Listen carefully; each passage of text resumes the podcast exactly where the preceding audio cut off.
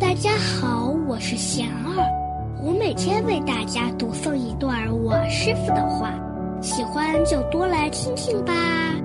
一个音符谱不出动人的篇章。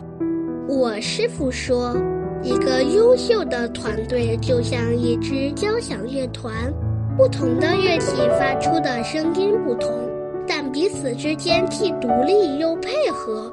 各自发挥自己的所长，才能演奏出宏大优美的音乐来。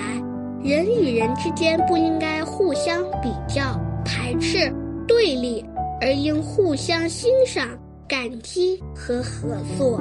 大家有什么问题，有什么想问我师傅的，请给贤儿留言，贤儿会挑选留言中的问题，代为向师傅请教。然后在今后的节目中回答。